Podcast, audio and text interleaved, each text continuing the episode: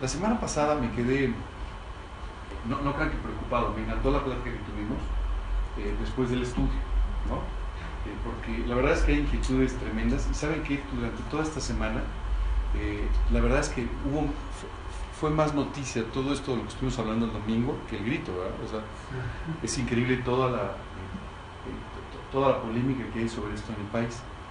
Y me llamó la atención porque el día 15, efectivamente, en la noche, pues tuvimos el grito de independencia, mucha gente en el Zócalo, hay muchas versiones de por qué, pero pues, entre otras porque no llovió, ¿verdad? Pues siempre ayuda, ¿no? Cuando llueve la gente va menos, ¿verdad? Pero bueno, eh, lo más importante es que eh, estamos celebrando un año más de la independencia de nuestro país y la vez pasada yo les hice algunos comentarios nada más, pero la realidad es que el día de hoy pues me gustaría hablarles sobre todo eso. Pues nuestra plática el día de hoy se llama México, me muero y ahorita les explico, les voy a seguir explicando porque estos días hemos estado eh, celebrando eh, otra vez este, este evento extraordinario para nuestro país, que es la historia de la independencia. Y por supuesto, me llamó una, cosa la atención, y es que este año se mencionó menos de lo normal eh, a todos los, pues los héroes de la independencia o los líderes de este movimiento de independencia. Tradicionalmente en el Zócalo había con fuegos artificiales, había este, sus, eh, sus, imágenes, todo esto. Este año no, este año el grito fue bastante más breve y hubo mucho menos de esto. Pero en realidad siempre es una época en la que se recuerda, pues ya saben, a José Faustino Domínguez, a Miguel Hidalgo, a Javier Mina y todos estos eh, eh, pues, grandes participantes de la, de la gesta de independencia, que además en mucho marca la historia de México. Pero algo que siempre me ha llamado la atención es como en una historia hay muchas historias. Y en este caso, en el caso de la independencia, también tú y yo podríamos hablar no solo de la independencia, de la revolución y otras gestas importantes de nuestro país, y podríamos compendiar todo esto en un libro de historia, ¿verdad? Y esa aparentemente sería la historia de México. Pero quiero decirte que en forma paralela hay historias que son muy importantes para nuestro país y que a veces no están escritas en el papel, pero que sin embargo tienen o son un factor incluso más importante que la verdadera historia contada por los libros.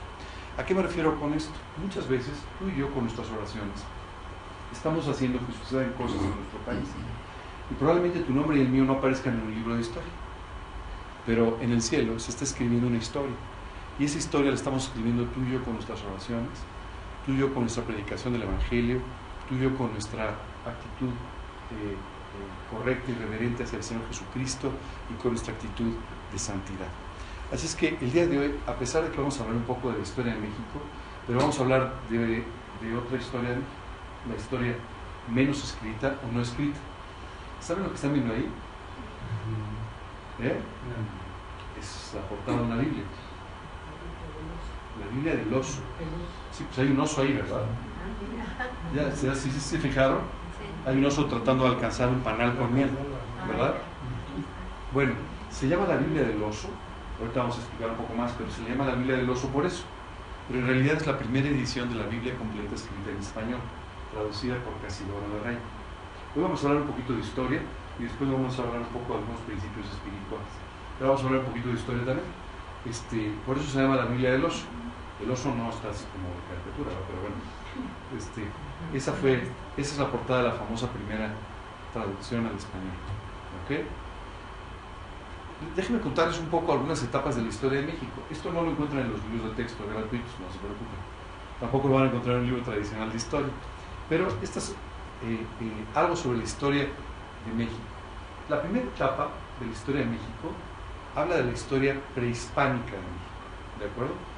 Por cierto, si les gusta todo este tema y quieren leer y todo, les recomiendo ese libro que aparece ahí que se llama. No, se ve, Pero bueno, eh, se llama es de un historiador muy importante, Miguel León Portilla, ¿okay? y habla sobre la verdadera historia de México. Y habla un poco sobre la historia precolombina. Quiero decirte que hubo muchas culturas en México que hoy en día conforman nuestro, eh, nuestro país. Pero algo muy interesante aquí, si ustedes leen ese libro, ustedes van a encontrar una etapa o una situación dentro de la historia muy peculiar. Quiero decirte que hace muchos años, una persona a la que le empecé a hablar de Cristo en otro lugar, en otro país, me dijo, oye, pero ¿y en México a poco los aztecas se vean de Cristo? bueno, mucho antes de los aztecas también se sabía de Cristo.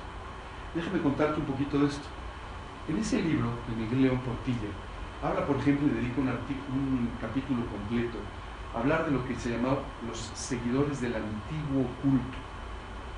Es decir, eh, se predicaba el Evangelio mucho antes de la llegada de los españoles, por supuesto que sí. De hecho, se predicaba el Evangelio desde que el hombre pobló México, toda esta zona, Mesoamérica. Esto es sumamente interesante. Tú sabes que eh, durante la época de los aztecas, hubo un grupo que se llamó los seguidores del antiguo culto. Y se llamaba el antiguo culto porque ese había sido el primer culto, o la primera, la primera religión. ¿De acuerdo? Curiosamente, este antiguo culto eh, hablaba de un solo Dios, hablaba de la muerte del Hijo de Dios para salvar a los, a los hombres, y hablaba de la resurrección de este Hijo de Dios. Este culto que fue desapareciendo se fue perdiendo conforme las culturas fueron desarrollándose en América, en, Mesoamérica, reapareció en la época de un hombre llamado Nezahualcóyotl. ¿Sí lo ubican? ¿Sí? El rey de Texcoco. ¿Sí? ¿Se acuerdan? Bueno, pues este hombre era un seguidor del antiguo culto. Y él construyó una, una pirámide en Texcoco que llamaba la pirámide al Dios no conocido. ¿Les suena? ¿Se acuerdan de esta parte? En el libro de Hechos, donde eh, Pablo habla de este templo al Dios no conocido. Bueno, pues él construyó esta pirámide al Dios no conocido.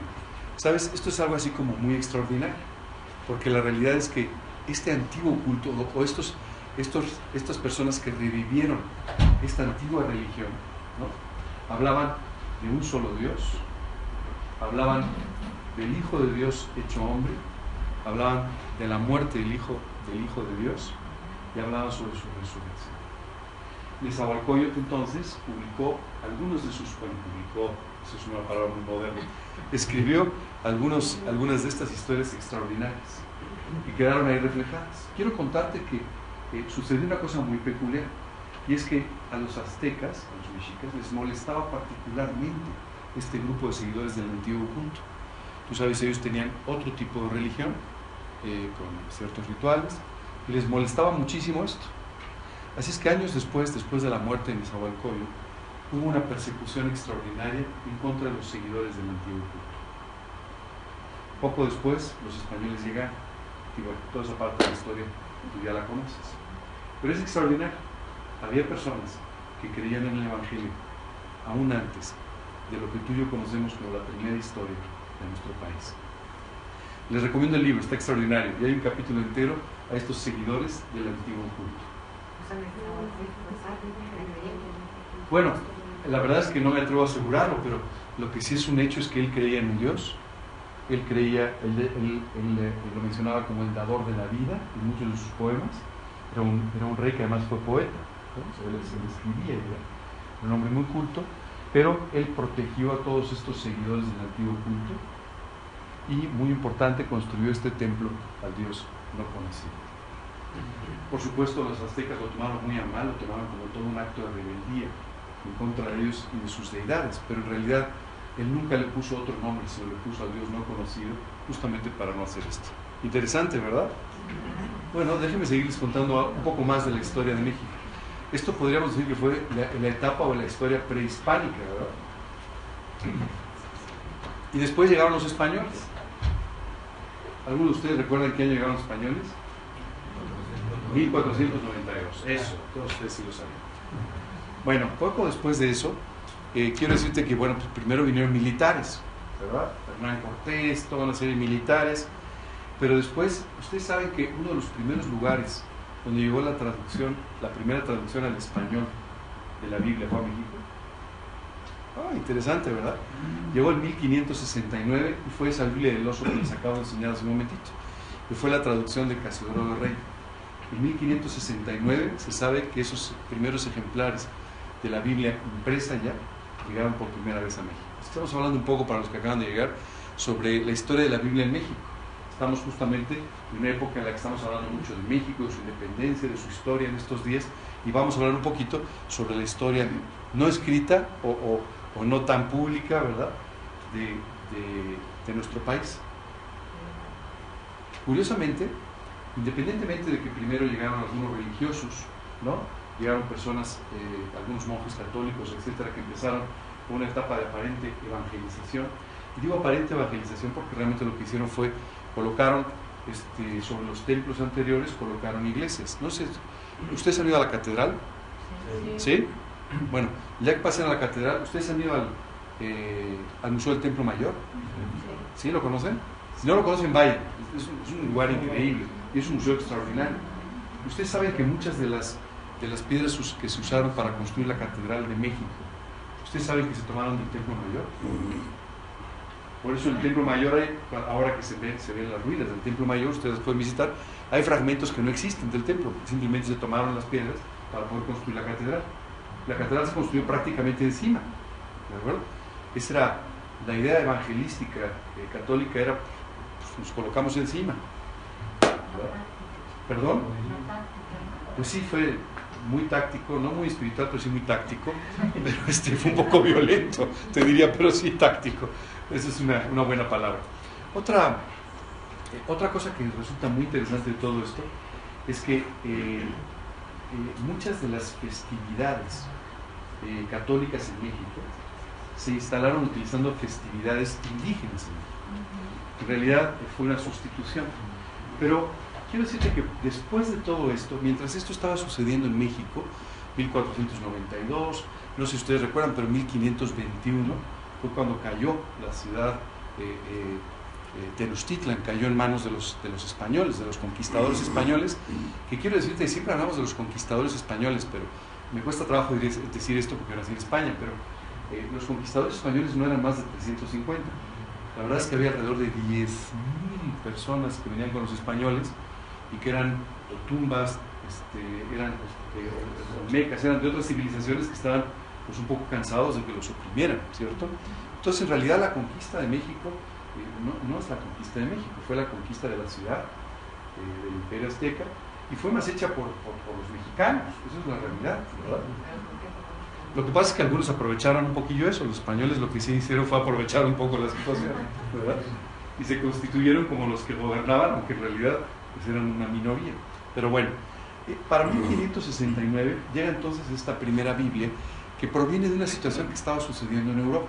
En Europa lo que estaba pasando es que la Biblia se estaba empezando a predicar ampliamente. Esto es lo que se llamó la época de la Reforma.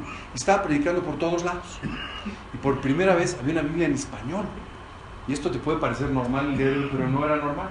Era algo muy extraordinario. Porque la Biblia, antes de esto, solamente existía en latín. Una traducción que se llamaba la Vulgata.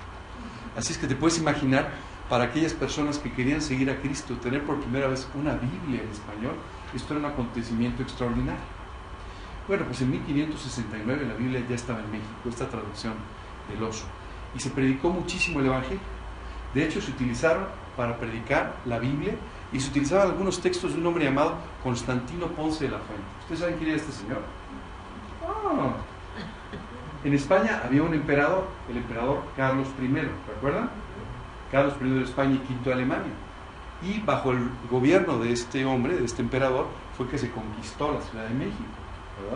Bueno, pues déjenme decirle que Constantino Ponce era su secretario y se convirtió a Cristo.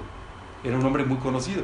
Había dos personas muy importantes en ese momento. Juan de Valdés, que era el secretario particular del, emperador, y había este, este hombre, Constantino Ponce de la Fuente, que fue un gran predicador en ese tiempo.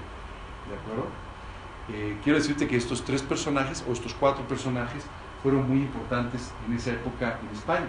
Constantino, eh, un gran predicador, eh, Casio de Reina, un gran traductor, Cipriano Valera, que participó en la primera revisión, y este hombre, Juan de Valdés, que pues aunque la Inquisición lo agarró, pero pues, no le podían hacer nada, pues era el secretario del emperador, ¿verdad? ¿Sabes qué hicieron con él? Lo mandaron ubican los Alpes, unas montañas muy altas en medio de Europa. Bueno, pues lo colocaron en un valle en los Alpes. Para como dijeron, sales, vas a hablar de Cristo a los pingüinos. no hay pingüinos ahí, pero pues al hielo, ¿verdad? Va a ver qué haces. ¿Sabes qué es extraordinario? Eh, hay un libro por ahí, si algún día tiene oportunidad, por favor, leanlo porque es precioso, se llama Luces bajo el mundo. Dice la Biblia que nadie enciende una luz y la pone abajo de un mueble, sino que la pone arriba, para que la gente la pueda ver. Quiero decirte que estas personas de las que estamos hablando pareciera que no tuvieron ningún impacto, ninguna repercusión. Juan de Valdés pues lo echaron por ahí en un valle en medio de los Pirineos, en medio de los Alpes, ahí en medio, ¿verdad? La nieve. ¿Sabes qué es increíble? Hoy en día hay un grupo muy grande que se llaman los valdenses. Y son aquellos que siguen a Cristo por las enseñanzas de Juan de Valdés. Alguien encontró en medio de las montañas, este, le hablaba al que encontrara de Cristo. Y alguien encontró. Entonces en toda esa zona entre Suiza, Italia, este, Francia y Alemania, en toda esa zona hay una comunidad muy grande que se los valdenses. a Constantino Ponce de la Fuente pues lo mataron, pero sus escritos llegaron a México y México fue mucho evangelizado gracias a sus escritos. A Casiodoro de Reina pues este, simplemente lo persiguieron y lo persiguieron hasta que una vez que se tradujo a la Biblia lo dejaron que viviera eh, por ahí por eh, entre Alemania y Polonia, ¿verdad? Como pastor en una pequeña iglesia donde parecía que nunca iba a trascender. Y Cipriano Valera pues estaba peor. parecía que que no tenían ningún impacto, pero en realidad tuvieron un tremendo impacto, en particular Constantino Ponce. Él escribió este libro que se llama La Suma de la Doctrina Cristiana. Ajá.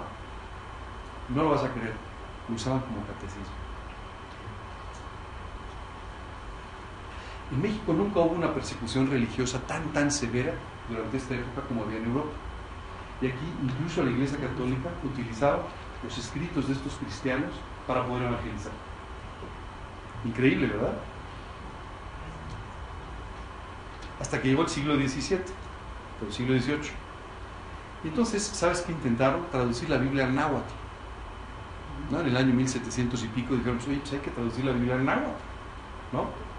En ese tiempo, hoy hay poca gente que hable náhuatl, pero en ese tiempo había mucha gente todavía. Pero esto sí fue completamente bloqueado.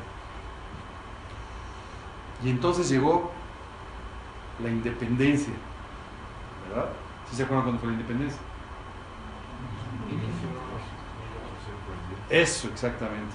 Bueno, pues en 1820 hubo una gran noticia, abolieron la Inquisición. ¿Alguno de ustedes sabe lo que es la Inquisición? La Inquisición, o lo que se llamaba el Tribunal del Santo Oficio, era una parte de la Iglesia Católica, ¿no? una institución dentro de la Iglesia Católica que se dedicó, se formó para perseguir a los judíos que se decían convertidos y no lo eran. Pero cuando, cuando se empezó a predicar el Evangelio de forma muy importante en Europa, pues aprovecharon que ya tenían la Inquisición para empezar a perseguir a los cristianos. ¿Ok? Bueno, en México, y esto fue mucho antes que en el resto de Europa, en 1820 se abolió la Inquisición. ¿Ok? Y en 1827 llegó a México este señor del que les hablé un poquito la vez pasada, James Thompson. ¿Ok? Por cierto, era escocés. Yo otra vez dije que era inglés y lo dije así con mucha tranquilidad. Pero si, si él hubiera sabido los escoceses y los ingleses. No mucho, entonces no le hubiera gustado mucho, pero bueno, la realidad es que él era un vendedor de Biblias. Qué curioso como muchas veces tú y yo pensamos que nuestro oficio, nuestra vida, lo que hacemos no tiene mucha importancia. Este era un vendedor. Normalmente decimos, bueno, pues yo soy un vendedor, pues no puedo decidir mucho en la historia de un país, ¿verdad? Eso es para los presidentes, para los gobernantes, para las personas que aparentemente son muy importantes. Pues este vendedor tuvo una influencia extraordinaria en la historia de México. Este hombre llegó comisionado por las sociedades bíblicas británicas y extranjeras, decían ellos, o sea, Gran Bretaña y el resto del mundo, y lo mandaron a vender Biblias. Le dijeron, pues México se ve grande y eso, pues vete a vender Biblias, ¿sabes? Ese era, ese era el señor Thompson.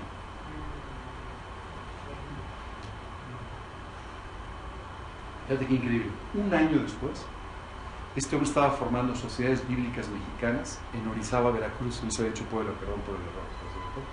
Fue en Orizaba, Veracruz. Y su primer director fue José Joaquín Pesado Pérez. Pesado era el apellido, ¿no? ok. ¿Eh? Exacto, ahí viene el señor Pesado. Pero bueno, eh, pero ahí formaron en Orizaba, en Veracruz. ¿Ok? ¿Sabe por qué fue eso? En Orizaba se estaban construyendo las primeras plantas de papel. Entonces era un buen lugar para poder imprimir, porque ahí es donde se producía el papel. Y ahí se formó sociedades bíblicas de México por primera vez. Eh, y al principio, la verdad es que había creyentes que se habían convertido en México, pero las primeras iglesias formales, o los primeros grupos de cristianos formales, eran de funcionarios y empleados de empresas extranjeras que venían a México. Entonces fueron construyendo los primeros grupos cristianos con un nombre o conocidos o reconocidos. En 1857 se formó la primera congregación cristiana nacional. la primera gran iglesia cristiana se formó en 1857 y se llamaba la Iglesia de Jesús. Por cierto, ya no existe. Esta iglesia se dividió en otras iglesias más pequeñas, con otros nombres, etc. Pero esta fue la primera iglesia. Y curiosamente, hubo dos personas que fueron muy importantes para formar sociedades bíblicas de México y que apoyaron muchísimo el crecimiento del cristianismo en México. Fueron Melchor Ocampo, ¿le suena? Aunque sea por la calle, pero Melchor Ocampo y Benito Juárez.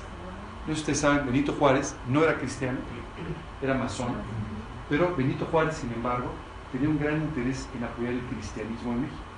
Él, él pensaba, él decía, que el cristianismo podía hacer que México fuera una gran nación. Curioso. Este, bueno, esos fueron los primeros, las primeras Biblias que, que se produjeron en México. Y después llegó la revolución, ¿verdad? Después de la revolución se acuerdan de la guerra de los cristeros y todas estas cosas, ¿verdad? Ahí se puso mucho más complicado. Y dentro de todo esto, bueno, pues además de las guerras de los cristeros y todo, pues esto afectó también a los cristianos. Pero después de la revolución ya no hubo ninguna restricción para predicar el Evangelio, aunque empezó a haber algo de persecución en algunas zonas, sobre todo por cuestiones religiosas. Es decir, la Iglesia Católica empezó a perseguir en algunas zonas, pero en general se pudo abiertamente predicar el Evangelio y empezó a, empezaron a hacerse traducciones de la Biblia a los diferentes, en ese momento se le llamaban dialectos, hoy no lo son, idiomas, como el náhuatl, como el maya, como el otomí, o como algunos otros que son idiomas que muchas personas en México siguen hablando. Yo sé que todo esto es para ustedes nada más una cuestión histórica, pero créanme, es muy interesante ver todo esto y van a ver por qué es muy interesante además. Aquí les puse nada más, esto es un resumen estadístico de cuántas porciones de la Biblia, Nuevos Testamentos o Biblias completas hay eh, traducidas en cada uno de los continentes. En África, por ejemplo, hay 683 diferentes traducciones de la Biblia que se están usando. 159 Biblias completas, 300 Nuevos Testamentos, 223 porciones, o evangelios, alguna cosa así. Se fijan en Asia, 593, y así sucesivamente. En el resto de América, o sea, nosotros, 411, 120 porciones, 264 Nuevos Testamentos y 27 Biblias completas. Si alguna vez ustedes ven su Biblia y ponen en algún lado SBU o SBM o algo así, Créanme, estas instituciones hacen un extraordinario trabajo para poder predicar la Biblia en los diferentes idiomas en los que lo necesitamos. voy a contar una anécdota personal. Cuando yo tenía más o menos dos años de haberme convertido, eh, el misionero que formó nuestro trabajo, nuestra iglesia, Emilio Andrés, invitó a un gran amigo suyo. Este hombre era un hombre además que era altísimo, Hudson Taylor. No, Clyde Taylor. Clyde Taylor, Hudson Taylor fue un misionero hace muchos años. Eh, Clyde Taylor era un funcionario de las Sociedades Bíblicas Unidas que trabajaba desde Nueva York, donde está la sede de esta institución. Tú sabes, él salió por primera vez como misionero a los 19 años. Eh, lo mandaron a un lugar muy sencillo, al Amazonas. Después de este lugar, lo mandaron de misionero a otros lugares. Y en realidad vino invitado por Emilio para que durante tres días nos diera unas, charlas sobre lo que era el campo misionero. Este hombre, que en ese momento tenía casi 80 años, había dedicado toda su vida al campo misionero y después fue contratado, estuvo en varios de los países más peligrosos de la tierra. Y después había sido contratado por sociedades bíblicas para que él visitara diferentes lugares de la tierra y encontrara dónde había necesidades de traducción de la Biblia dónde estaba predicando la Biblia y en qué idiomas, para de esa manera eh, aprobar proyectos de traducción de la Biblia a esos idiomas y ayudar al campo misionero, ayudar a los misioneros que en esos lugares están. Quiero decirte que esas, esas tres noches escuchando a este hombre eran extraordinarias, porque de repente estaba hablando de Bolivia, luego hablaba de Filipinas, luego hablaba de Himalaya. O sea, el mundo era, era tan pequeño cuando lo escuchabas a él, parecía que todo estaba en una mano. Pero una de las cosas más extraordinarias, nos contó algunos de los episodios en los que estuvo en un verdadero peligro. Y sabes, su conclusión después de ese peligro fue extraordinaria. Él dijo, el día de hoy prefiero estar en el lugar más peligroso de la tierra con mi Señor que la sala de mi casa sin que esté dentro de la voluntad de Dios. ¿Sabes? Eh, eh, me llamó mucho la atención porque eh, muchas de estas traducciones tienen que ver con el trabajo de Agenor. Simplemente le decía a sociedades bíblicas, hoy hace falta una Biblia en otomí, no los cuides. Hoy hace falta una Biblia en qué sé yo qué idioma. Si tú te fijas, hay 2.403 diferentes versiones o traducciones a diferentes idiomas de la Biblia en el mundo. Nada más. Bueno, déjenme contarles. Eh, hay, las dos primeras traducciones realmente de la Biblia al español son la primera, lo que se llamó la Biblia de Ferrara. Y esto es porque la encargó el duque de Ferrara. Y, este hombre, el duque de Ferrara, logró tener la traducción del Antiguo Testamento. Se llama también eh, la Biblia de los judíos, así lo llaman. se llamaba la Biblia de los judíos porque solamente se tradujo el Antiguo Testamento. La primera traducción completa de la Biblia al español fue la Biblia del oso, la Biblia de Casiodoro del Reino. La que ustedes traen ahí, bueno, esa fue. Déjenme les cuento un poco. Casiodoro de Reina era, era, un, eh, era un monje, un monje católico. Pero él estaba en un convento muy peculiar, el convento de San Isidoro en Sevilla, en el sur de España. Y ese convento se convirtió a Cristo prácticamente en su totalidad todos los domingos, ellos abrían las puertas del convento y desde el convento se predicaba el Evangelio. La escritura que había tanto interés, dice la, historia, que había tanto interés en la predicación del Evangelio, que había personas que dormían en el suelo, en la puerta de aquel lugar, para cuando se abrieran las puertas estar cerca y poder escuchar bien el mensaje. Por favor, tío, aquí no duerman en el piso, hay un hotel, pero o pueden llegar unos minutos antes, ¿verdad? No hay ningún problema. ¿verdad? Pero ese era el interés que había. ¿Sabes? Algo llamó la atención de la Inquisición. O sea, esta gente, lo que, dice no me suena muy, muy católico, ¿verdad? Y entonces hubo un momento en que atraparon a alguien que llevaba Biblias en español, eh, estas Biblias de Ferrara, eh, hacia el convento, y entonces, bueno, lo mataron a él con sus Biblias, y después entraron, asaltaron el convento, a matar a los algunos de los que vivieron, Casiodoro de Reina y Cipriano. Y de Reina se dio a la tarea de eh, poder em, eh, traducir completamente la Biblia y poder imprimirla. En ese tiempo este hombre Gutenberg en Alemania estaba, había eh, desarrollado la imprenta, se podían imprimir por primera vez. Quiero decirte que fue perseguido, primero llegó a, a Suiza, donde fue perseguido, luego llegó a Inglaterra, donde fue perseguido, había una orden específica del emperador de España y Alemania. hagan lo que sea para que este hombre no termine de traducirlo. La Biblia era considerado casi un libro subversivo en ese momento. Bueno, si tú lees, algún día su biografía, cualquier historia de aventuras te va a parecer nada al lado de lo que pasó este hombre. Cuando yo de Inglaterra, por ejemplo, él se casó. Y cuando yo de Inglaterra, él huyó corriendo con sus Biblias y dejó a la esposa atrás. Por cierto, no hagan eso, por favor.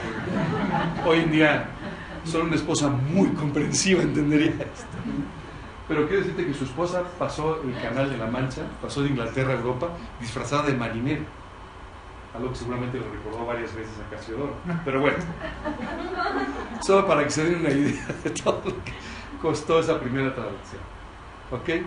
Finalmente la Biblia se acabó traduciendo y distribuyendo muy ampliamente por todo el mundo de habla hispana en ese momento, especialmente en México. Estas son algunas otras de las versiones que hay sobre la Biblia. La Biblia de Felipe Sio, de 1793, la Biblia de Torres Amat, de 1825, la Biblia de Bencé, la Biblia de es una traducción del francés, por cierto, hoy Lorena nos hizo favor de traer la Biblia, ah, la versión de bolsillo de la Biblia de Bencé. Este, ok, esta Biblia se tradujo del francés. Y luego hay otras versiones, la versión Prat del 93, Nácar Colunga, 1944. Esta es una, una traducción muy, muy importante. La tradujeron dos catedráticos de la Universidad de Madrid, el señor Nácar y el señor Colunga, ¿verdad? Y es una de las eh, traducciones más reconocidas que hay sobre la Biblia, además de Casiodoro de Reina. Son las dos versiones más reconocidas de las traducciones de la Biblia. ¿Ok? Eh, y después, Bober Cantera, y luego empezaron a serie traducciones muy peculiares, la Biblia de Jerusalén, la Biblia latinoamericana, y más adelante, en 1979, la Biblia de Dios habla hoy. Dios habla hoy es lo que eh, comenzó a darse como traducciones populares de la Biblia. Es decir, se utiliza un lenguaje muy coloquial, ¿de acuerdo? Y esto era para tratar de alcanzar a la gente en Latinoamérica que no hablaba un español tan español, o no hablaba un español eh, un poco más sofisticado. Entonces son versiones populares, así se llama, ¿de acuerdo? Por cierto, hay una eh, Reina Valera 1995 y después hay una Valera 2000, 2000 algo, que es una nueva traducción y no sé qué. Y después han empezado a salir otras traducciones que no incluyo aquí porque no son eh, directas de los textos originales, la, eh, la versión internacional, la versión del Nuevo Mundo y dos otras versiones. ¿okay? Estas son fundamentalmente las versiones más importantes o más conocidas que hay de la Biblia al español. Alguien me diría seguramente que aquí falta la versión internacional, es una, es una, traducción que se usa muchísimo hoy en día, ¿okay? pero eh, bueno, no la incluyo por lo que los explico. ¿Okay? La Biblia de las Américas. Eh, la Biblia de las Américas eh, es una traducción, otra vez una traducción de traducción. Entonces, por eso es que no se considera, como pasa con la Biblia de Vence o algunas otras. No los incluye aquí, son más modernas, pero en realidad no han tenido un gran impacto. La versión internacional sí, la Biblia de las Américas realmente no tuvo un gran impacto. Y eh, hay, otras, hay muchas otras traducciones, pero te diría que estas son las más importantes, las que han tenido mayor impacto. La Biblia de Jerusalén, por ejemplo, que se publicó en el 67, es una Biblia que la Iglesia Católica usa muchísimo. ¿De acuerdo? Que, por ejemplo, ha tenido una distribución muy, muy importante. O la Biblia latinoamericana. ¿De acuerdo? ¿Sí? ¿Todo bien? próximo domingo, por favor, se lo saben todas de memoria. No, no se crean, pero bueno, es interesante que lo vean. Ahora déjenme pasar a otro tema, ya que hemos hablado mucho de historia y todo, déjenme hablarlo. Eh, ¿Es el nacionalismo, el nacionalismo un concepto bíblico? Ya les puse la respuesta, ya no tenía chiste, pero ¿ustedes creen que sea un concepto bíblico el nacionalismo? ¿Sí ustedes creen? En esta época tan globalizadora, ¿es un concepto bíblico? ¿Sí? ¿Por qué? A ver, explíquenme, ayúdenme. Creo que es un estudio mucho más informal, cuéntenme. ¿eh? Está correlacionado. Si tú oras por tu nación, Dios va a bendecir esa nación. ¿Ok? ¿Y eso qué tiene que ver con el nacionalismo? Tu nación te vuelve patriótico e inteligente sin la nación. Cuéntame una cosa, ¿ustedes qué, creen que es ser muy patriótico ir al Zócalo a, a, No. Pero no me parece mal, o sea, está bien es parte del, cariño que tú puedes tener. Claro, hay gente que lo hace por los buñuelos, que están muy buenos, por cierto, ahí en el Zócalo. Pero aparte de los buñuelos, la verdad es que, bueno, es normal que tú estés contento, y que estés alegre y que, y que te, de alguna manera te enorgullezcas de una forma positiva sobre los valores de tu país. ¿De acuerdo? Eh, oye, es ser muy nacionalista este, ir a festejar al ángel cuando gana la selección, o cuando pierde la selección, o cuando empata la selección, porque ya es. Bueno, pues realmente no, está muy bien que tú apoyes este, las cosas de tu país, pero bueno, digamos que esto es lo que muchas veces nosotros confundimos con un verdadero nacionalismo. Déjame explicarte cuál es la actitud correcta que tú y yo tenemos que tener como creyentes hacia nuestro país. Sí, sí es, sí es bíblico. Fíjate que incluso cuando Dios saca al pueblo de Israel eh, por el desierto hacia la tierra prometida, una de las cosas que hizo fue los estructuró por familias y cada familia acampaba junta. ¿O esto quiere decir que se llevaran mal con la familia del lado? No, claro que no. Pero cada uno, cada uno tenía su propia organización, tenía su propia bandera, tenía su propio ejército, tenía su propia estructura. ¿Ok? Así es que tú ves cómo Dios efectivamente forma estos grupos con una, un objetivo muy específico. Y es que tú y yo tomemos responsabilidad sobre el lugar donde Dios nos ha puesto. Hoy en día tú y yo podemos decir, vamos a orar por el mundo. Wow. Total, son 6 mil millones de personas. Vamos a orar por el mundo. ¿Verdad? Pero en realidad, ¿sabes qué pasa? Para ti, para mí es muy difícil orar, responsabilizarnos y hablar con alguien a quien no le vemos la cara y de quien no sabemos el nombre. ¿Verdad? Yo escucho muchas veces estas oraciones por la paz del mundo. son absolutamente ambiguas. Dios nos enseña, sin embargo, a orar en forma específica por aquellos a quienes conocemos, por aquellos a quienes amamos, por aquellos que nos rodean y por aquellos sobre los cuales o los cuales nosotros tenemos responsabilidad. Así es que sí, Dios, Dios dividió el mundo en naciones para que tú y yo tengamos la responsabilidad primaria de nuestra propia nación. ¿Qué es un verdadero nacionalismo? Lo, lo primero que tú y yo tenemos que aprender es a tener un profundo amor por el país donde Dios nos ha puesto. ¿Qué significa amar el país? ¿Ir al ángel a celebrar? Pues no necesariamente, ¿verdad? Lo que sí significa es que tú tengas un amor por las personas que viven en este país, por las personas que se identifican con tu misma nacionalidad, con tu misma bandera y que son tu responsabilidad. Lo segundo, un profundo amor por las personas que habitan en este país.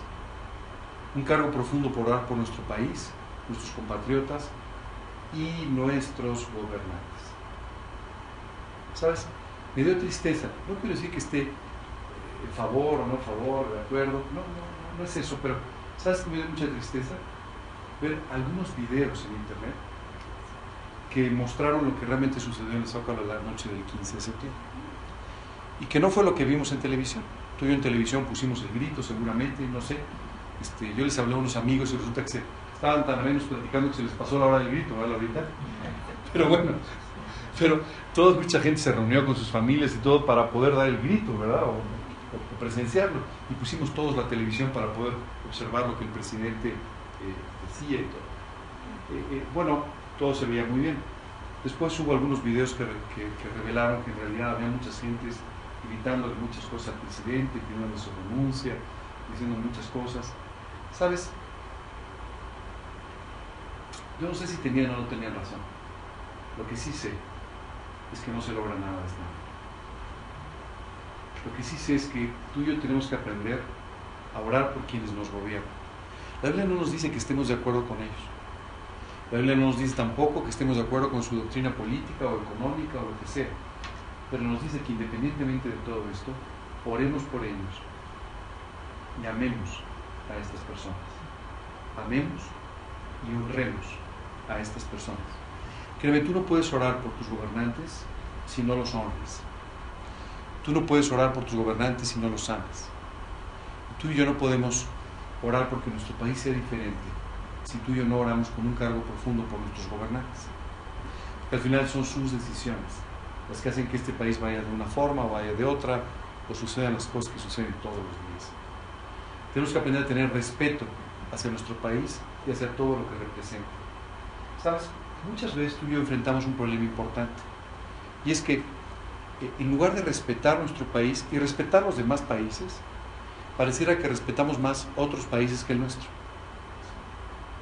Y sabes, esto es un error. Tú tienes que aprender a respetar y amar a tu país y a lo que tu país representa. También a sus autoridades y sus decisiones. Sabes, a veces me da mucha tristeza. ¿Recuerdas este versículo que dice, que de la abundancia del corazón habla la boca? Bueno, últimamente tendríamos que decir de la abundancia del corazón habla tu Facebook, ¿verdad? Porque hay muchas personas que no dicen muchas cosas en persona, pero después a través de estas redes sociales y todo, pues parece que se malentonan para decir muchas cosas que no dirían nunca en persona. Es terrible y triste todas las cosas que yo veo que creyentes publican en contra de sus gobernantes y de su país en estas redes sociales. De nuevo, no importa si estás de acuerdo o no. No importa si tú votaste o no por este señor o por otro señor o por, el gobernante este o por aquel este, gobernador. No, no importa. No importa. Tú tienes que tener respeto por tus autoridades. Si tú no lo tienes, nunca los honrarás. Y si no los honras, nunca los amarás, nunca orarás por ellos. Y sabes, el único perjudicado de esto al final, ¿sabes quién es? Tú. ¿Sabes qué va a pasar con los gobernantes? Algún día dejarán de ser. ¿No? Y van a tener un retiro bastante mejor que el tuyo y el mío. ¿Verdad? Y hoy tienen una vida más protegida y mejor que el tuyo y la mía. Así es que si tú y yo no oramos por ellos, ¿sabes qué va a suceder? Tú y yo vamos a ser los únicos afectados. La Biblia dice que oremos por nuestros gobernantes para que vivamos quietos y reposadamente en toda piedad y honestidad. Así es que si tú y yo no oramos por ellos, si tú y yo no los respetamos, no, no, los honramos, no los amamos, no oramos por ellos, ¿sabes qué va a suceder? No vamos a vivir ni quieta, ni reposadamente, ni en toda piedad, ni ninguna honestidad. No lo estás haciendo por ellos, lo estás haciendo por el Señor, lo estás haciendo por ti, lo estás haciendo por tu familia. De una vez por todas tenemos que evitar las críticas hacia el país, las autoridades, etc. Créeme, no conducen a nada. Yo entiendo que todos los días cuando sales por la calle encuentras un hoyo tras otro y 350 topes y las obras, siempre nuestra tendencia es a criticar pues, al responsable de esas cosas o a los diferentes responsables de esas cosas. Te digo la verdad, no nos sirve de nada. Sí nos sirve de algo, nos podemos amargar la vida, nos podemos amargar el día. Yo te recomiendo que una de las pláticas que bajaste en nuestra página de internet, la vengas escuchando en el coche en lugar de hacerte mala sangre, quejándote contra quién es el responsable de, del hoyo, del tope, de la hora sin terminar y de cualquier otra cosa que se te ocurra. No sirve de nada que critiques. ¿Sabes? Hay personas que me parecen los analistas extraordinarios. Porque no les pagan, digo, los analistas en la televisión les pagan, ¿verdad? O en radio les pagan. Pero hay, hay, hay, analistas a los que no les pagan, pero aprovechan cada café para expresar su opinión del país. ¿Sabes una cosa? Si a ti te interesa realmente trabajar en este ámbito, te recomiendo la televisión, te recomiendo el radio, o te, recomiendo que te dediques realmente a la política.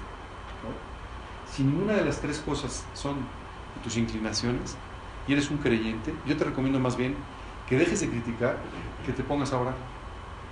Evita las comparaciones negativas con otros países. Esto lo hacemos todos sin darnos cuenta. Quiero decirte que el otro día lo hice yo, sin darme cuenta. Normalmente no lo hago y el otro día se me, se me salió. Alguien hizo un buen comentario sobre la administración de un país y dije igual que nosotros. Lo dije, ups. Con razón o sin razón, estaba equivocado. No importa si tengo razón o no, estaba equivocado haciendo. Normalmente no lo hago, pero estaba equivocado ese día haciéndolo. Yo les encargo a ustedes que dejen de hacerlo, porque no sirve de nada. Tampoco sirve de nada decir que somos los mejores del mundo y que todo lo hacemos bien. Tampoco es así. O sea, no quiero que te tapes los ojos, quiero que veas la realidad y quiero que veas por ella. Tienes que tomar la responsabilidad eterna de las personas de este país. ¿Sabes?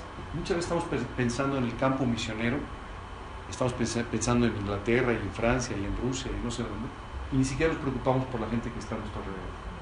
Nuestra responsabilidad primaria, primaria, es este país.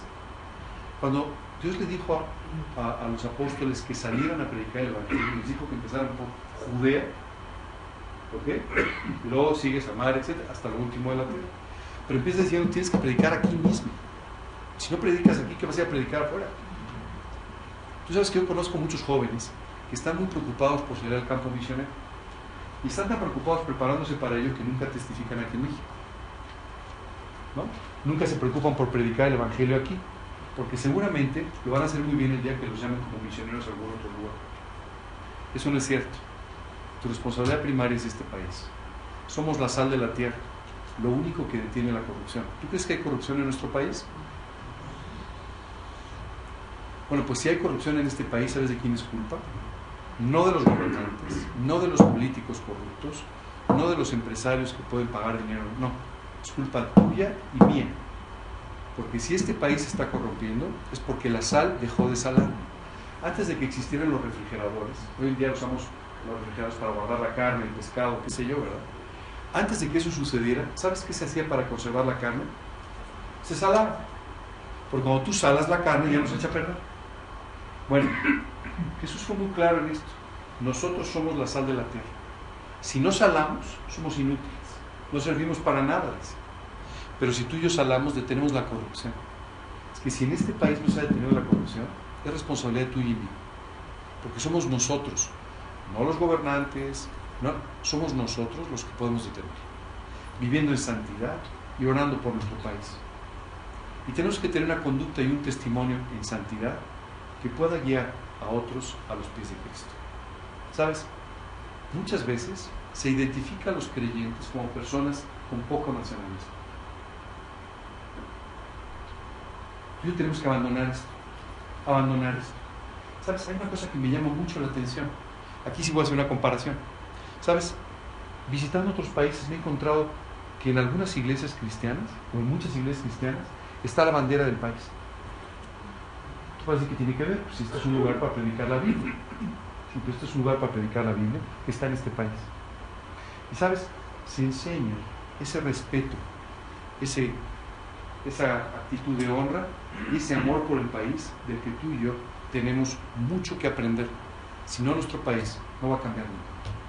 Déjame decirte una cosa. Muchas veces pensamos que nosotros ponemos a, las, a las autoridades con nuestros votos. Y sí, claro, se cuentan los votos, pero la Biblia dice que Dios es el que muda los tiempos y las edades. Quita reyes y pone reyes. Da la sabiduría a los sabios y la ciencia a los entendidos. El gobernante que tenemos hoy en día, o los gobernantes que tenemos hoy en día, los pusieron tus votos, pero el que los puso realmente fue Dios. Mientras tú y yo no reconozcamos esto, nunca tendremos una actitud correcta para con Dios. Oye, pero fueron nuestros votos. A ver, ¿sabes qué fueron? Tus oraciones o tus faltas de oración. Muchas veces tú y yo no tenemos el gobernante que quisiéramos tener, pero tenemos el que debemos tener por nuestra actitud.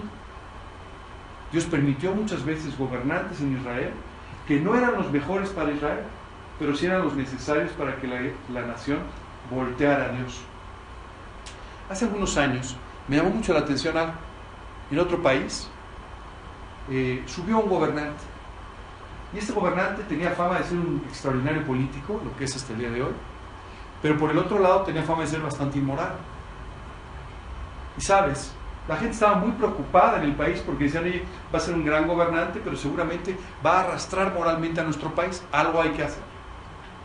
Y este hombre, siguiendo simplemente una tradición, se le ocurrió invitar a un gran predicador a que orara por él el día que tomaba el poder. Todo bien, ¿verdad? Nunca se imaginó la oración. Al día siguiente los diarios decían, evangelista, regaña a la nación y le pide a Dios por el presidente. Nadie hablaba de la toma de posesión del presidente, sino de lo que este hombre dijo en su oración. ¿Sabes qué dijo? Dios, hoy venimos a pedirte perdón porque somos una nación rebelde que nos merecemos lo que tenemos. El otro presidente, el presidente empezó a hacerse gajito. Pues ¿no? Hoy te pedimos perdón porque no hemos orado a ti. Hoy te pedimos perdón porque somos inmorales. Y este hombre se hacía casar. Hoy te pedimos perdón por vivir de una forma equivocada. Y te pedimos que tú toques la vida de este hombre. Y te pedimos que tú lo traigas a tus pies. Así. Imagínate. ¿Sabes qué es extraordinario? Fue uno de los periodos más importantes y con mejores resultados en la historia de ese país. Oye, por lo brillante del presidente, no. Porque alguien se paró al frente a decirles, si no oramos, ¿ok? Así es que, a orar todos. ¿Perdón? ¿Quién era quién? Eh, se llama Bill Clinton, de los Estados Unidos, y el evangelista fue Billy Graham. Respondió Jesús, ninguna autoridad tendrías contra mí si no te fuese dada de arriba. ¿Sabes? Cuando Jesús estaba hablando con Pilato, ¿no? Este hombre le dijo, a ver, a ver, a ver, ¿no me contestas? ¿Qué pasa? ¿No sabes quién soy? Y Jesús le contestó, mira, la única autoridad que tienes es la que Dios te ha dado. no te van a glorias. Algunos principios que tenemos que aprender a, a vivir.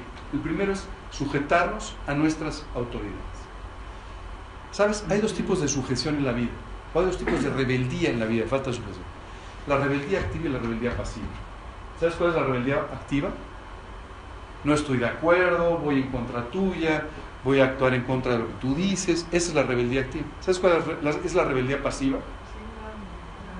Yo no hago nada. Allá tú, tu estrella, ¿verdad? Algunas señoras conocen mucho de esto. Porque hay una sujeción que no lo es. Yo veo muchas señoras que le dicen a su esposo, claro que sí, mi amor, lo que tú digas, sabiendo que está equivocando. Verás qué trancazo te vas a poner. Pareciera que hay una verdadera sujeción, pero en realidad lo que hay es una rebeldía pasiva, así se llama. Bueno, tú y yo tenemos que aprender lo que es una verdadera sujeción a nuestras autoridades. Dice la Biblia, sométase toda persona a las autoridades superiores. Porque no hay autoridad sino de parte de Dios. Y las que hay, por Dios han sido establecidas.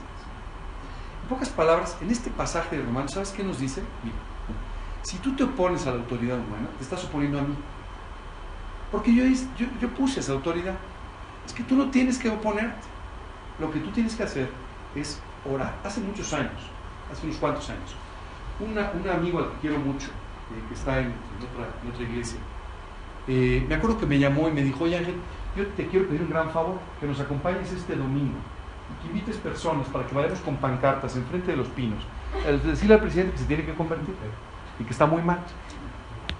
Y dije, me disculpo contigo, pero no voy a... Me dijo, ¿por qué estás ocupado? Le dije, no, porque no estoy de acuerdo con lo que estás haciendo. ¡Qué barbaridad! Pensé que éramos amigos, pensé que eras cristiano, pensé que enseñabas la Biblia. Bueno, pues una regañada espantosa. No fui. Él fue. El lunes me llamó. Oye, qué bueno Ya te entendí. Se trata de orar por él, no de él con una pancarta. Dije, mira, primero, no sé si viste la altura del, muro de los pinos, o sea, no te vio. perdón que sea yo muy práctico, pero pues, es que no te iban a ver siquiera, ese era el primer problema. El segundo problema es que eso no lo iba a llevar a Cristo. Lo que lo podía llevar a Cristo eran nuestras oraciones. Mejor así ya lo entendí. Y discúlpame por haberte juzgado así, pero la verdad es que pensé que esto era una muy buena idea. Y también los varios miles de personas que nos acompañan. Por cierto, los disolvió la policía. Dice, de modo que quien se opone a la autoridad, a lo establecido por Dios resiste. Y los que resisten acarrean condenación para sí mismos. Por lo cual es necesario estarles sujetos, no solamente por razón del castigo, sino también por causa de la conciencia. O sea, no, no, es porque la, la, policía te empuje y te saque, sino es por un tema de conciencia. Es porque tienes que estar sujeto a las autoridades. Hoy vamos a hablar un poco también de qué es la sujeción, pero también de qué es la rebelión pasiva. Van a ver. Dice también en Tito, recuérdales que se sujeten a los gobernantes y autoridades, que obedezcan, que estén dispuestos a toda buena obra. Y dice primero de Pedro, por causa del Señor, no por otro motivo, solo por causa del Señor, someteos a toda institución humana, ya sea al rey como a superior, ya a los gobernantes como por él enviados, para castigo de los malhechores y alabanza de los que hacen bien. ¿Okay? Dice a toda institución humana. ¿Ok? Una pregunta, ¿hay algún límite en cuanto a la sujeción a nuestros gobernantes? Ayúdenme.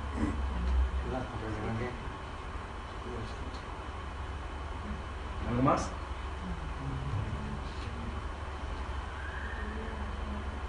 Unos apóstoles fueron llamados y llamándoles les intimaron que en ninguna manera hablasen ni enseñasen en el nombre de Jesús. Mas Pedro y Juan respondieron diciéndoles, juzgad si es justo delante de Dios obedecer a vosotros antes que a Dios.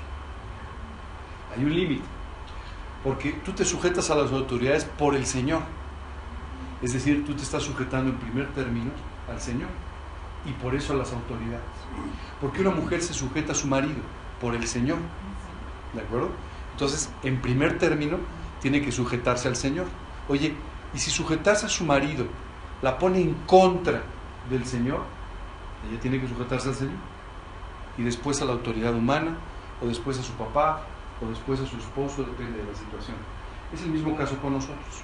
Tú y yo, el único límite de la sujeción a las autoridades humanas es cuando estas autoridades humanas van en contra del Evangelio. No me refiero van en contra del Evangelio, las autoridades humanas normalmente van en contra del Evangelio, ¿verdad? No, me refiero cuando limitan tu posibilidad de servir a Cristo. Cuando te obligan a negar a Cristo, cuando te obligan a negar el Evangelio. Ok, vamos a hablar un poco sobre la sujeción. Yo sé que esto a mí se lo imaginaba. ¿Ustedes pagan sus impuestos? Qué bueno. Porque dice la Biblia, pues por esto pagáis también los tributos, porque son servidores de Dios que atienden continuamente a esto mismo. Pagad a todos lo que debéis, al que tributo, tributo, al que impuesto, impuesto. ¿Sabes qué se impuestos? Entonces se imponen. No, son, ¿quieres pagar los opcionales? No los paga nadie. ¿Verdad? Ustedes eh, invierten en el seguro este, ¿cómo se llama? Eh, ay Dios, el sistema para retiro. ¿La FORE? Pero ustedes no invierten, los que les que quitan el dinero de sus ingresos, ¿verdad? Sí. ¿Algunos de ustedes invierten en forma adicional? Ah, ¿saben por qué no? Porque no es un impuesto. Como no te lo imponen, no lo haces. Pero los impuestos son impuestos porque te los impusieron. ¿De acuerdo? Y dice aquí la Biblia que tú tienes que pagar tus impuestos y tienes que pagar tus tributos. Dice, tienes que pagarlos porque son servidores de Dios que atienden continuamente esto. Oye, pero como servidor de Dios si este se queda con los impuestos? Si está... Ese no es asunto tuyo. Ese es asunto suyo. Y él tendrá que dar cuentas a Dios de lo que hizo porque además, como fue puesto por Dios, es un servidor de Dios. Aunque ni crea en él, da igual. Y él tendrá que dar cuentas algún día sobre todo esto. Hay una parte muy interesante en, eh, la Biblia que nos habla del juicio de las naciones. ¿Lo han, ¿Lo han leído? ¿Tú sabes que va a haber un juicio específico para los gobernantes de las naciones? Ah, sí. Les van a pedir cuentas de lo que hicieron con la autoridad que les, que les delegaron. ¿Qué te parece? Bueno, cuando tú pienses en no pagar los impuestos porque alguien se los queda o algo, simplemente tú págalos y di, bueno, más vale que los uses bien, porque si no algún día tendrás que dar cuentas en el juicio de las naciones. ¿Ok? Pero tú, tú haz lo que tienes que hacer. Tenemos que aprender a hablar bien y a respetar. Dice, pagad a todos los que debéis, al que respeto, respeto, al que honra, honra. ¿Sabes que tenemos una deuda de honra con ellos, con nuestros gobernantes? Honrad a todos, amad a los hermanos, temed a Dios, honrad al rey. Y por si tenías alguna duda, primero Pedro te lo deja muy claro. Tienes que honrar. ¿Sabes qué significa honrar? Respetar, obedecer y apreciar.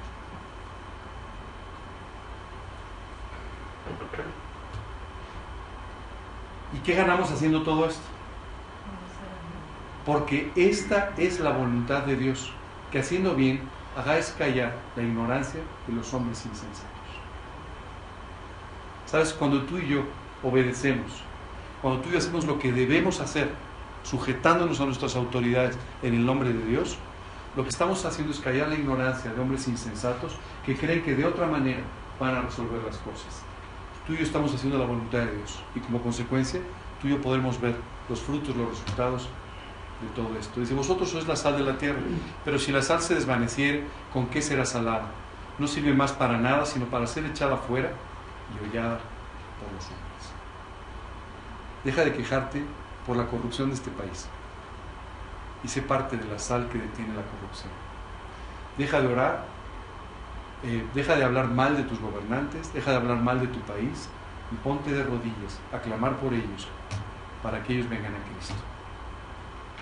Exhorto ante todo a que se hagan rogativas, oraciones, peticiones y acciones de gracias por todos los hombres, por los reyes y por todos los que están en eminencia, para que vivamos quieta y reposadamente en toda piedad y honestidad. El fruto es para ti, no para ellos. ¿Cómo podemos orar? Déjame darte algunos consejos de cómo podemos orar por México. Uno, podemos orar porque Dios traiga un genuino arrepentimiento a México. ¿Te has dado cuenta que la maldad a nadie le importa Pareciera que la maldad es lo correcto. ¿Te has dado cuenta?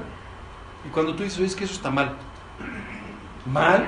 ¿De qué planeta vienes? Del planeta México. Bueno, tú y yo tenemos que orar porque hay un genuino arrepentimiento en nuestro país. Tú y yo tenemos que orar porque Dios toque los corazones de las personas. Porque toque los corazones de nuestros gobernantes y para que lo puedan conocer. ¿Sabes? Ese gobernante terrible, el que te quejas y que quisieras ver, yo que sé, en la cárcel no sé dónde, necesita de Cristo tanto como tú lo necesitabas. Así es que ora para que Dios pueda tocar el corazón de nuestros gobernantes y le conozcan. También para que nuestros gobernantes tengan vidas limpias y dedicadas a servir. ¿Sabes qué es extraordinario? Cuando en un lugar hay un gran avivamiento espiritual, ¿sabes qué quieren los políticos? Quedar bien con aquellos que son sus electores. Así es que, ¿sabes qué es lo que les detiene a ellos de hacer las cosas bien? Tu actitud y la mía. Ah, sí. Si en este país tú y yo estuviésemos orando por el país, viviendo en santidad, y nuestro país se convirtiera a Cristo, adivina qué quisieran hacer los gobernantes. Lo fueran o no, quisieran parecer cristianos, ¿verdad? ¿Sabes? Hace unos años me llamó la atención mucho una cosa. Eh, había un evento, por cierto voy a volver a ver este año, que se llama Expo Cristiano. Y Expo Cristiano era un evento chiquitito. Y de repente, dos años después, el evento era mucho, mucho más grande. Ya asistía mucha gente. Adivina quién quiso ir a inaugurar el evento. El secretario de Gobernación. ¿Era cristiano? No.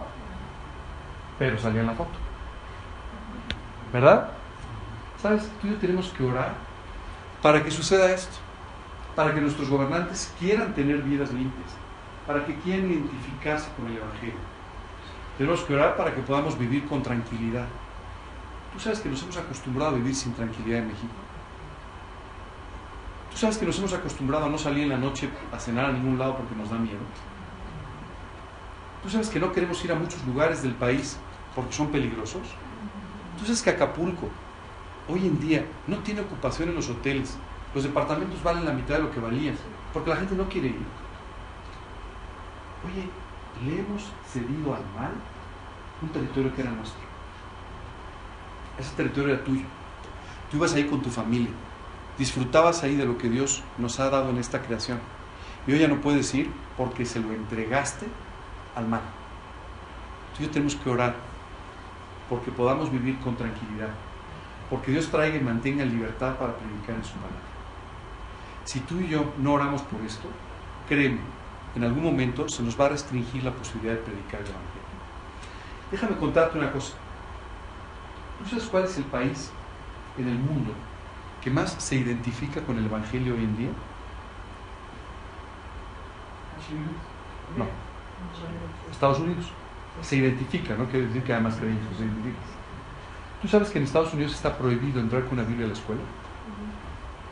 ¿Tú sabes que en Estados Unidos está prohibido orar en la escuela? ¿Sabes que está prohibido el que tú entres a una empresa con, una Biblia en la mano? ¿Tú sabes que está prohibido que entres a una, a una institución pública con una Biblia en la mano? Han cedido todos esos espacios. Tú y yo hoy tenemos más libertades para predicar el Evangelio que ellos. ¿No te parece increíble? Tú y yo el día de hoy podemos estar en una escuela, nos van a tirar de locos a lo mejor, pero bueno, ese es otro problema, ¿verdad? Pero a ti no te van a echar de la escuela porque entres con una Biblia. ¿Sabes? Es extraordinario, pero muchas veces nosotros vamos perdiendo espacios porque se los vamos entregando al enemigo. Tenemos que aprender a orar para que podamos vivir honestamente en toda piedad. ¿Sabes? En nuestro país hoy tenemos un problema. Ser honesto es ser un bicho raro. Y es muy difícil. Hace algunos años, bueno, ve a cualquier oficina pública a hacer un trámite. Oye, vengo a hacer un trámite. Así como no. Mire, si me da, no, no, yo quiero hacer.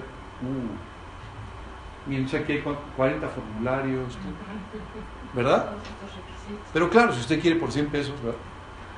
No, no, es que yo quiero hacerlo bien. Uh, usted es una persona muy difícil, te van a decir. Bueno, tenemos que orar para que eso no sea así. Para que nuestro país, tú y yo podamos vivir honestamente. Eso sea lo correcto. Tenemos que orar porque nuestras vidas sean un fiel reflejo de nuestro Señor Jesucristo. Tenemos que orar porque Dios traiga el más grande avivamiento de la historia en este país. Según el INEGI, 8% de, de la población de este país es cristiana. 8%, eso es el INEGI. No sabemos con exactitud, hay algunas indefiniciones, pero ¿sabes una cosa? Tú y yo tenemos que orar para que mucha gente venga a Cristo y que la gente viva para Cristo, empezando por nosotros. ¿Sabes? Un gran avivamiento solo viene por nuestra santidad y por nuestras oraciones. Tenemos que orar porque los creyentes se decidan a servir. ¿Sabes qué me llama la atención? ¿Cuántas veces tú y yo, por ejemplo, podemos asistir a un estudio? Cada domingo, cada martes, cada lunes, cada jueves, da igual. Y por años no hemos invitado a una sola persona. No le hemos hablado de Cristo a nadie. No hemos compartido de Cristo al vecino. A lo mejor incluso con el vecino hemos platicado sobre un nuevo shampoo, sobre lo bien que nos hace comer avena, sobre cuántas cosas. Sin embargo, no le hemos hablado de Cristo. Lo único que realmente podría transformar su vida, de eso no le hemos hablado. Tenemos que orar por la conversión de las almas, porque la palabra de Dios pueda llegar hasta el último rincón de nuestro país. Ora mucho, por favor. Sabes, todavía faltan algunos, algunos idiomas en los que no se ha traducido la Biblia. Ora porque esto sucede. Ora porque las personas quieran ir y predicar el Evangelio en cada rincón de nuestro país. Entiendo que necesitamos mandar misioneros a Guatemala y a El Salvador, y a Honduras y a Panamá. Por cierto, sería muy bueno que también algunos lugares de este país donde todavía no hemos llegado con el Evangelio. Y ora finalmente porque Dios abra los cielos sobre nosotros. Solo Dios puede hacer todas estas cosas extraordinarias que transformarían la historia de nuestro país. Te aseguro una cosa, tú y yo no vamos a salir en ningún libro de historia. Y qué bueno. El señor Thompson, ¿te acuerdas? No está en ningún libro de historia tampoco. Pero a través de su vida Dios transformó el país. A través de la vida de muchas personas anónimas, anónimas aquí, pero muy conocidas en el cielo, este país fue transformado en otras épocas. Y hoy, hoy tú y yo tenemos que orar para que Dios lo pueda hacer. ¿Y cómo oramos? Déjame rezarme un segundo en la historia a presentarte un hombre que vivió en un país destruido. Se llamaba John Knox. Y este país era un país muy peculiar, Escocia. Pero este país estaba ocupado. Había una regente en ese momento, Margarita, que simplemente hacía que el país fuera controlado por los franceses y donde predicar el Evangelio era, era un delito. Bueno, este hombre, quiero decirte que lo, eh, echaron a la cárcel y después de estar en la cárcel, finalmente por intermedio del gobierno inglés, lo sacaron de la cárcel, ¿verdad? Y pudo irse a Inglaterra y después de eso a otros países. Pero ¿sabes qué hizo? Regresó a su país, a orar por su país y a continuar con la predicación del Evangelio, a pesar de que esto le costara la vida. ¿Sabes qué acabó sucediendo? Por la oración de este hombre y de aquellos que escucharon su predicación y se pusieron de rodillas, Escocia cambió esta persona que gobernaba salió y finalmente Escocia pudo tener su primer rey después de muchos años, Jacobo VI. ¿okay? El día de su coronación invitó a John Knox para que orara por él. Qué cambio, ¿verdad? En un país donde el Evangelio era prohibido, invitar a un predicador a que ore y que predique durante la coronación del rey. Y Escocia cambió. ¿Sabes cómo oraba? Él formó la iglesia presbiteriana, por cierto. Así oraba. Y no era un chantaje con Dios, simplemente era Dios. Si tú no me das mi país, no, o sea, no puedo vivir si no me das mi país. No puedo vivir normal, no puedo vivir tranquilo, no puedo hacer mi vida si mi país no se convierte en Cristo. Bueno, pues si tú quieres que este país cambie, me refiero a México, no a Escocia, esa es la forma en la que tienes que vivir. Y esta es la forma en la que tenemos que aprender a vivir. Y dejarnos de rollos de un falso nacionalismo, dejarnos de ideas que no nos llevan a ningún lado, de críticas que no nos llevan a ningún lado, empezar a hacer lo que tenemos que hacer. Estas son fotos de tu país. ¿Sí los ubicas? No es San Antonio, no es este, París, no es nada de eso, ¿verdad? Esos mariachis son mexicanos, no son colombianos. Y están por todo el mundo. Esta es la pregunta que yo quisiera hacerte. ¿Realmente quieres a tu país? ¿Realmente quieres ser un verdadero nacionalista? Entonces lo que tienes que hacer es ponerte de rodillas y clamar por tu país. Dime. No. Bueno, sí, la reina de Inglaterra hizo un comentario sobre, sobre John Knox. Ella decía que tenía más miedo de John Knox de rodillas que de las legiones romanas que resucitar. Porque cuando yo no se ponía rodillas, las cosas cambiaban. Especialmente lo que cambió fue su país. No sé si diste el grito o no lo diste, pero esta noche da el grito en silencio en tu casa. Mientras oras, dile, dile a Dios que de verdad quieres a Que lo quieres de verdad con todo tu corazón en cuanto a verlo venir para Cristo, verlo avivarse y verlo de esta manera ser transformado. ¿Preguntas, dudas? En la época precolombina, ¿cómo le llegó esa información a rey Eh, el rey Nezahualcóyotl en realidad era lo que se llamaba un seguidor del antiguo culto. Es decir, hubo un culto previo a, los cultos mexicas o a los cultos mayas, eh, donde se hablaba de este, de este Dios creador con un hijo que moría por, para salvar a los hombres, etc. ¿Cómo le llegó? No lo sé. La verdad es que esto sí no lo sé. Eh, este libro de Miguel León Portilla, que es de los pocos libros que hablan de estos seguidores del antiguo culto, no entra en ese tipo de detalles, pero sí habla de como antes, ¿no? de en la época de Nezahualcóyotl prácticamente ya estabas hablando de la cultura o del dominio de la cultura mexica o chichimeca que se llamaba, Y entonces, este, eh, eh, pero no, no, se sabe exactamente qué era lo que sucedió, de dónde venía todo este antiguo culto, pero era previo a esta, a esta época de, de conquista. Yo les recomiendo que busquen el libro, porque esto es del Fondo de Cultura Económico, está padrísimo, es un libro muy sencillo, pero muy padre, se llama Los Antiguos Mexicanos. Antiguos Mexicanos. Y, y, este, este capítulo, la verdad que está espectacular. Cuando tú lo lees como creyente, dices, wow. Por supuesto, entiende que es a la luz de la historia, o sea, no creas que trae alguna cita bíblica, eso no es así. Pero bueno, solamente te permite ver un poquito todo esto. ¿Alguien Bueno, lo cierto es que había, había estos seguidores del antiguo culto, o sea, ese, ese culto siguió, ¿no? Eh, pero por supuesto, pues en las manos de un rey, como Nezahualcóyotl, bueno, pues era muy importante. Texcoco, pues fue muy influido por la vida de este hombre. Fíjate que hay cosas muy curiosas. Lo que pasa es que sabes que, tú sabes que el arca, ustedes han, leído la historia del arca de Noé, ¿verdad?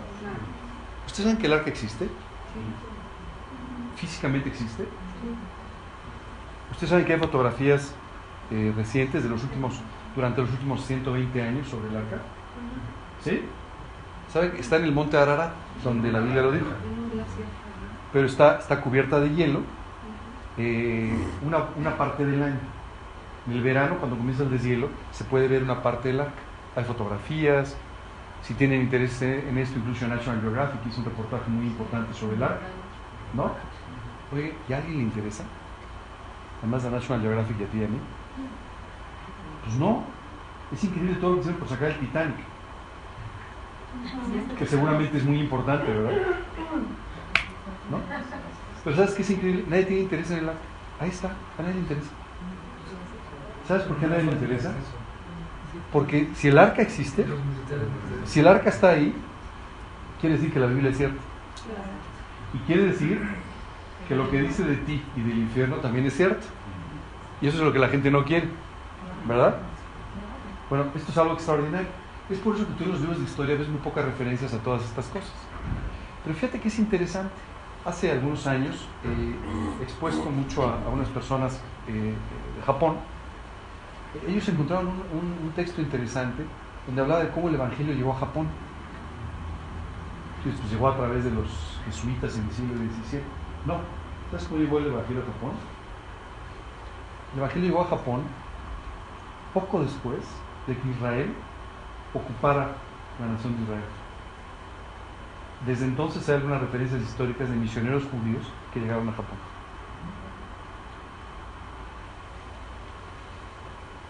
Nos vamos a impresionar el día que lleguemos al cielo, de ver todo lo que Dios hizo para que el Evangelio fuera conocido en toda la tierra. Te voy a contar una historia que es muy, yo sé que el personaje cae muy mal, pero era un tipo inteligente a pesar de que a lo mejor no era el más lindo del mundo. Pero Hernán Cortés era un hombre inteligente. ¿Sabes qué hizo? Él llegó con muy poquitos españoles a México y era un hombre muy ambicioso. Él quería, quería bueno, pues, ser parte de la historia y, por cierto, este, también tener buen patrimonio, ¿verdad? Y él vio una gran oportunidad en México. Pero lo que él se dio cuenta también es que este país era muy grande. No sé si tú, si tú sabes, pero ahora que se celebró la independencia, se celebró también en todos los países de Centroamérica. Ellos lo celebran 13 y 14 el grito originalmente fue el 13, el 15, ¿no? 13 y 14. O sea, todos los países de Centroamérica eran parte de la Nueva España, eran parte de México, de alguna ¿de acuerdo? Bueno, ¿qué cuando él vio todo esto, dijo, pero hay un problema, se van a asustar mis soldados, viendo pues un país de este tamaño, con sus ejércitos, ¿sabes qué hizo? Quemó los barcos. Yo digo, era, era, era, muy, ambicioso, era todo lo que tú quieras, pero era inteligente. Él dijo, si quemo los barcos, pues nomás nadando, ¿verdad? Como Cuba queda un poquito lejos, que es de donde ellos venían, pues, pues quedan dos opciones, ganamos o ganamos. Bueno, ¿sabes cuál es el problema? En algún momento nos dimos por vencidos. En algún momento pensamos que nos podíamos ir a otro lado, o que, o que los gobernantes podían ir a otro lado, y no se movieron. No sé, algo así. Pero pensamos que o pensamos que en automático las cosas sucederían bien, funcionarían bien en, el país. Y no es así. Si tú y yo no oramos, las cosas no suceden. Si tú y yo no clamamos, este, la gente no se convierte y el país no cambia tampoco. En algún momento eso pasó. ¿Sabes qué es increíble? Yo escucho, la mayor parte de las personas que yo escucho, en algún momento las escucho diciendo, yo estoy pensando si me voy a la Ciudad de México o si me voy a México. Hasta que quememos los barcos y hasta que nos demos cuenta de que o clamamos por el país o nos vamos a morir con él. Este, mira, John Knox lo echaron, lo mandaron fuera y regresó a Costa exponiendo su vida por estar en el país que él amaba, a predicar ahí el Evangelio y seguir orando por él. Mientras tú no tengamos este tesón de decir, vamos a seguir predicando y vamos a seguir viviendo correctamente, vamos a seguir amando este país, mientras no tengamos ese tesón, eso no va a pasar. No, no, no, no, no va a cambiar. Esa es la realidad. ¿No? Pero la primera parte del libro no crean que fue, del estudio, no crean que fue nada más para que ustedes tengan un acervo cultural importante. Solo es para decirles, este país era un país esencialmente cristiano hasta que decidimos que dejara. Aquí se predicó la Biblia mucho antes y mucho más que en la mayor parte de los países europeos. Aquí hubo mucha más libertad para predicar el Evangelio que en la mayor parte de los países del mundo durante más de 300 años. La sociedad bíblica en México se formó mucho antes que las sociedades bíblicas de la mayor parte de los países del mundo. Y algún día lo dejamos. Hay que recuperar. ¿Ok?